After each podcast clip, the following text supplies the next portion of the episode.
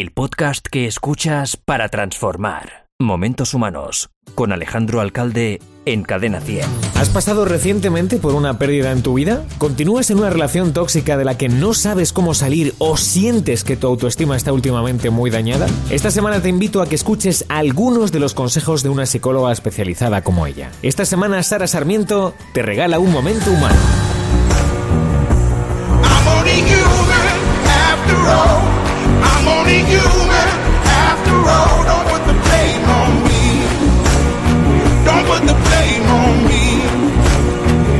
Psicoanalista, está especializada en trauma, en apego, en dependencia emocional y además es fundadora de Yo Vivo Consciente y Adaira Adopciones. Es un auténtico privilegio y un placer que Sara Sarmiento esta semana en el podcast número 32 de Momentos Humanos nos regale pues un momento humano. ¿Qué tal Sara? Muy buenas, bienvenida. A estar aquí con vosotros hoy. Estoy encantada. El placer es nuestro. ¿Cómo estás viviendo el tema de la nueva realidad, de la nueva vida que ahora se está planteando después de todo esto del confinamiento y la crisis? Bueno, yo realmente espero que esto sea un antes y un después en, en la humanidad, realmente, ¿no? Por lo menos en mi vida lo va a ser, porque me he metido muy hacia adentro. Yo he tenido la suerte que el coronavirus no me ha tocado directamente, ni a mí ni a mi familia. Entiendo que tiene que haber gente que lo ha pasado y lo está pasando fatal, pero es verdad que a nivel social yo creo que tenemos que parar y reflexionar un poco qué estilo de vida estábamos llevando y por qué ahora cuando el mundo se reactiva vuelve a haber mucha ansiedad, ¿no? De tengo que salir ahí fuera otra vez. ¿Qué está pasando con esto? La verdad es que es increíble cómo la gente se ha volcado. Oyentes a través de todas estas semanas han enviado sus mensajes a través de alcalde.cadenación.es pidiéndonos ayuda. Eh, incluso transmitiéndonos su situación personal durante toda esta crisis del coronavirus. Y eh, bueno, mm, me ha parecido conveniente hacer también este podcast especial porque tú eres una de las personas, probablemente de las más adecuadas para echarles un cable. Ya sé que cada caso es particular y cada realidad es única, ¿no? Y que quizá en una simple lectura de mensaje poco se puede hacer, pero probablemente tus consejos sean de gran utilidad, Sara. Vale. Sí, Bien. fenomenal. Empezamos con el caso de Fernando de Vitoria. Dice, gracias momentos humanos por la oportunidad. Veréis, no sé por dónde empezar. La verdad es que la crisis del coronavirus ha desbaratado completamente mi vida. De lejos, nunca pensé que me fuera a afectar directamente. Aún recuerdo cuando mi padre fue diagnosticado de un simple virus gastrointestinal. La fiebre no paraba de subirle y con el paso de los días, su estado de salud se agravaba misteriosamente. El fuerte dolor de cabeza y los problemas respiratorios eran evidentes, eran muy constantes. La noche del 14 de abril acudimos a urgencias y el pronóstico ya era muy grave. Finalmente salimos de dudas. El COVID-19 se estaba cebando con su vida. No lo soportó y unos días después nos dijo adiós.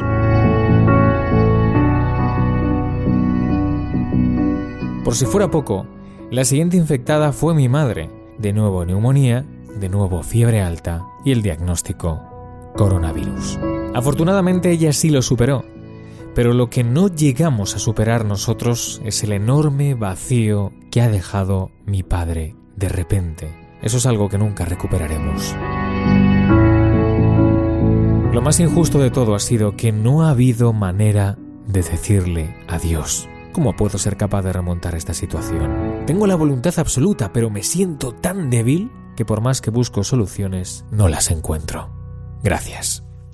A ver, una cosa que tiene el duelo, y yo siempre lo digo y parece que, es una broma, pero es que es así, es que el duelo duele. Y va a doler y va a ser muy duro durante mucho tiempo, ¿no? Y este es el desenlace natural de un duelo, recordar a la persona que ya no está en, en, sus luces y en sus sombras, ¿no? Que yo creo que es importante tampoco no idealizarla, eh, sino recordarle tal cual era. Y esto también va ayudando a integrar esta nueva etapa, ¿no? El, el duelo va a pasar por la tristeza, por la rabia, por la incomprensión, por la ira, por la culpa, va, a despertar muchísimas emociones que no nos gustan y bueno, hay que aprender a, convivir un poco con esas emociones, haciendo un poco lo que yo llamo el péndulo, ¿no? Me conecto a la vida, me conecto a la afuera, me conecto al seguir hacia adelante, pero también necesito un espacio para ese duelo que está ahí.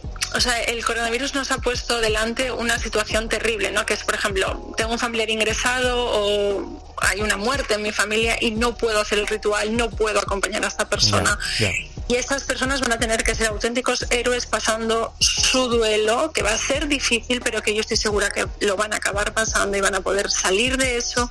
Por supuesto, como todos los duelos, Desde luego, no me cabe duda a mí tampoco. Si es que lo que no nos mata nos hace más fuertes y lo que casi nos mata todavía nos hace mucho más fuertes. Dios Mucho aprieta, fuertes. pero no ahoga. Y yo creo que la manera de apretar en esta ocasión, por todo esto nuevo que no conocíamos, hay una nueva oportunidad después y es el de, el de ser todavía más de hierro. Efectivamente, y más empáticos también, porque lo que tiene que pensar Fernando es que va a haber mucha gente como él, no va a haber mucha gente que entienda su dolor y que acoja su dolor, ¿no? Y va a poder avanzar en, en esa dirección. Y bueno, una recomendación que sí que le haría sería hacer algún tipo de ritual cuando pueda. Los rituales ayudan a pasar de una fase a otra. Eh, Explícanos un poquito esto, Sara. Un ritual, por ejemplo, Bueno, yo creo que eso es muy íntimo, ¿no? O sea, tiene, primero tiene que conectar con qué necesita. A lo mejor necesita darle las gracias al padre, despedirse, solucionar algún problema con, con ese padre, ¿no? Que se ha ido, pedirle perdón, no lo sé. Y que el ritual vaya un poco en, en esa fase. Puede ser una carta, puede ser coger fotos y hacerle un altar, lo que sea. Y una cosa que a mí me gusta mucho decir en el duelo es que esa persona se ha ido físicamente, pero va a vivir siempre en el corazón, no en de Fernando, con lo cual siempre va a haber una parte de su padre que la acompañe toda la vida. y llorar y llorar y llorar por él y esperar y esperar y esperar de en la orilla que vuelva mi ver. Dicen él. vamos si te parece a por el segundo caso, Sara. Perfecto.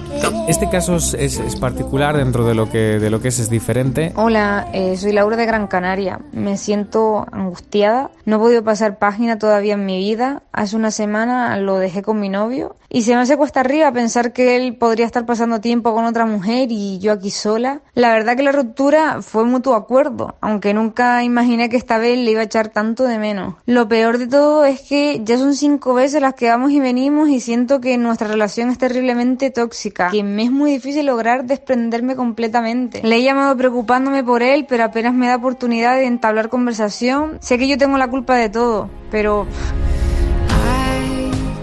está la cosa un poco ¿eh? turbulenta. Sí, o sea, habría que ver este caso muy detenidamente porque aquí hay cosas que resaltan a primera vista, ¿no? Hmm. Eh, para empezar, una relación que acaba cinco veces, que ella describe como tóxica, donde ella, no sé si es una imaginación o sabe que este chico está con otra persona, ¿no? Pero que aparte él no quiere hablar con ella y que ella se culpabiliza de todo, a mí todo esto me suena bastante raro, ¿no? Una- en una relación de pareja que una sola de las personas tenga la culpa o la responsabilidad de todo, me parece extraño, a no ser que hablemos de un maltrato, de un abuso, evidentemente. Pero bueno, yo a esta chica le diría que tiene que centrarse en ella, que tiene que buscar ayuda para ella y hacerse fuerte ella porque no parece que esta relación sea una relación sana, mm, da la sensación que la está dañando. Y bueno, yo me- mi primera pregunta es por qué se queda tan enganchada ahí, ¿no? ¿Por qué siente ella la responsabilidad, toda la culpa? O sea, no tengo una respuesta como tal, pero tengo muchísimas preguntas que yo le haría a esta chica, ¿no? Para ayudarla a pensar sobre ella y sobre esa relación.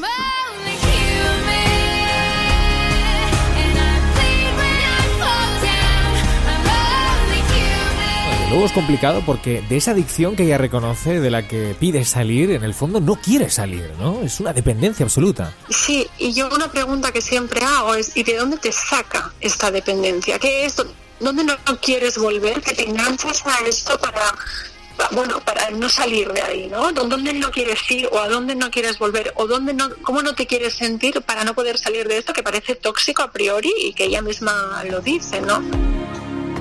Gracias, Sara. Vamos con el siguiente caso. Caso número 3. ¿Vale? Hola, me llamo Macarena y vivo en Valencia. Últimamente en estos meses me siento muy mal en el trabajo, siento que me tratan como una mandada, que no que me faltan el respeto y me siento muy inferior. A veces pienso que mi valía como persona y profesional pues pasa a un segundo plano y eso me pone de los nervios.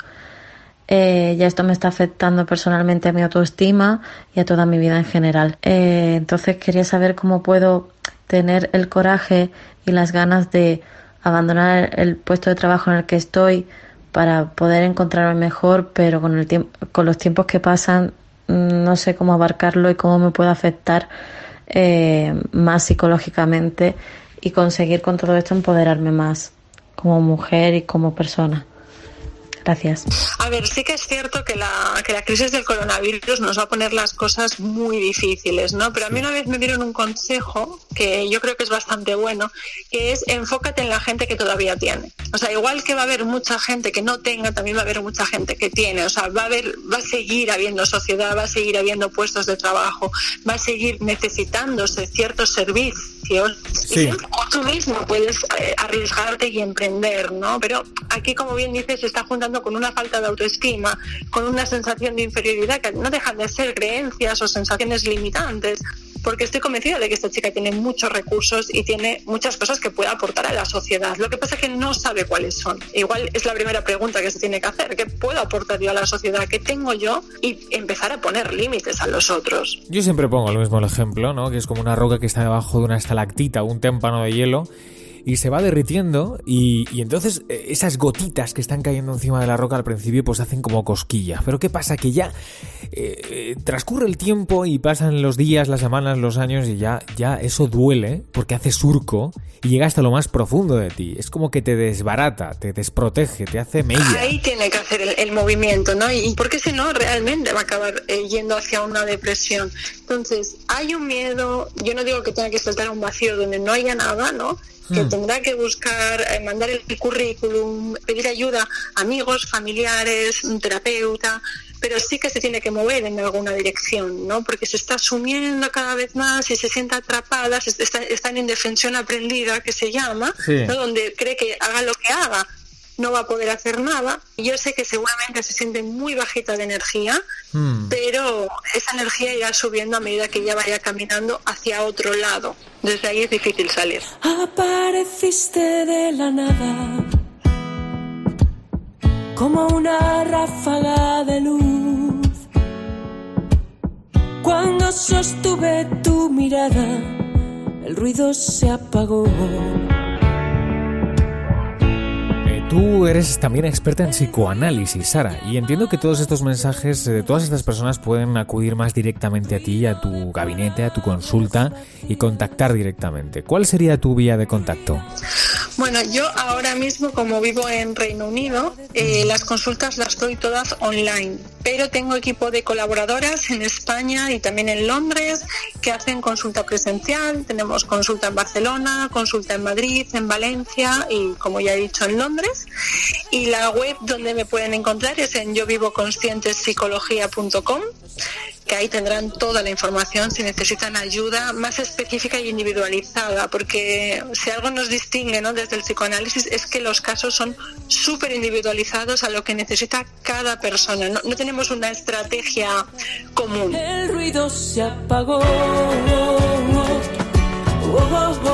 ¿Cuál es tu Instagram para por si la gente quiere ponerse directamente en contacto contigo, más personal? Sara Sarmiento barra baja psicóloga. Sara Sarmiento barra baja psicóloga, perfecto. Y otra cosa ya, lo último que te digo, que me parece fascinante, eres eh, fundadora de Adaira, que es este centro de adopción de perros. Yo creo que ahora más que nunca en esta nueva realidad eh, necesitamos mucho cariño y ellos son muy dadores. Cuéntanos un poquito, ¿en qué consiste esto de Adaira, Sara?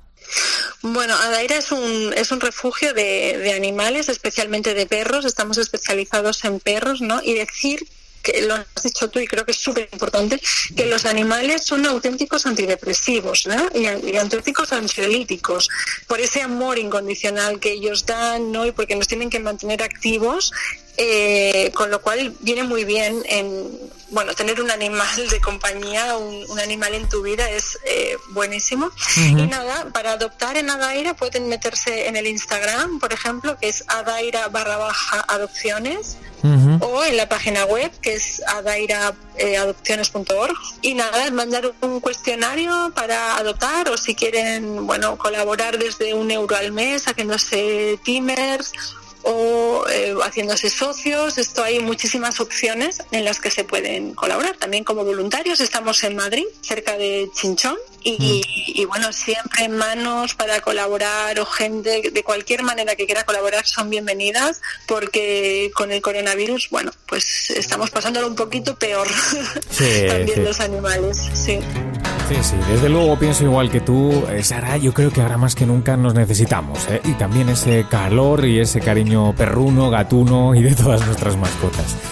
Bueno, ha sido todo un placer tenerte, un privilegio y un orgullo contar con tus consejos, con tu cercanía y con tu buen corazón, porque ah, por encima de profesional, y por eso estás aquí, es que eres humana, Sara.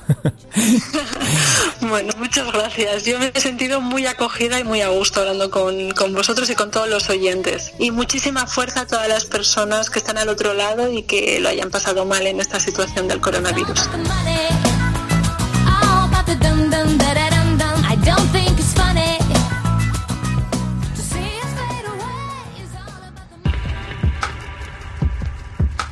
¿Qué estilo de vida estábamos llevando? ¿Y por qué ahora, cuando el mundo se reactiva, vuelve a haber mucha ansiedad? El duelo duele y desata muchas emociones que no nos gustan, pero son necesarias para sanar, aprendiendo y haciéndonos mucho más fuertes. Ser adicto a algo o a alguien muchas veces enmascara una negación nuestra que debe ser reparada para seguir adelante. Preguntarse ¿qué puede uno aportar a la sociedad y poner límites a los demás? Es una buena manera de empoderarse abandonando con valentía los obstáculos que nos hacen más pequeños. Y si quieres optimizar todos estos resultados, una mascota, por ejemplo un perro, te puede ayudar. Gracias por hacer momentos humanos. Te espero la semana que viene, ya sabes, con un nuevo capítulo proyectivo en tu vida. Hasta el martes. En Cadena 100, Momentos Humanos. Alejandro Alcalde.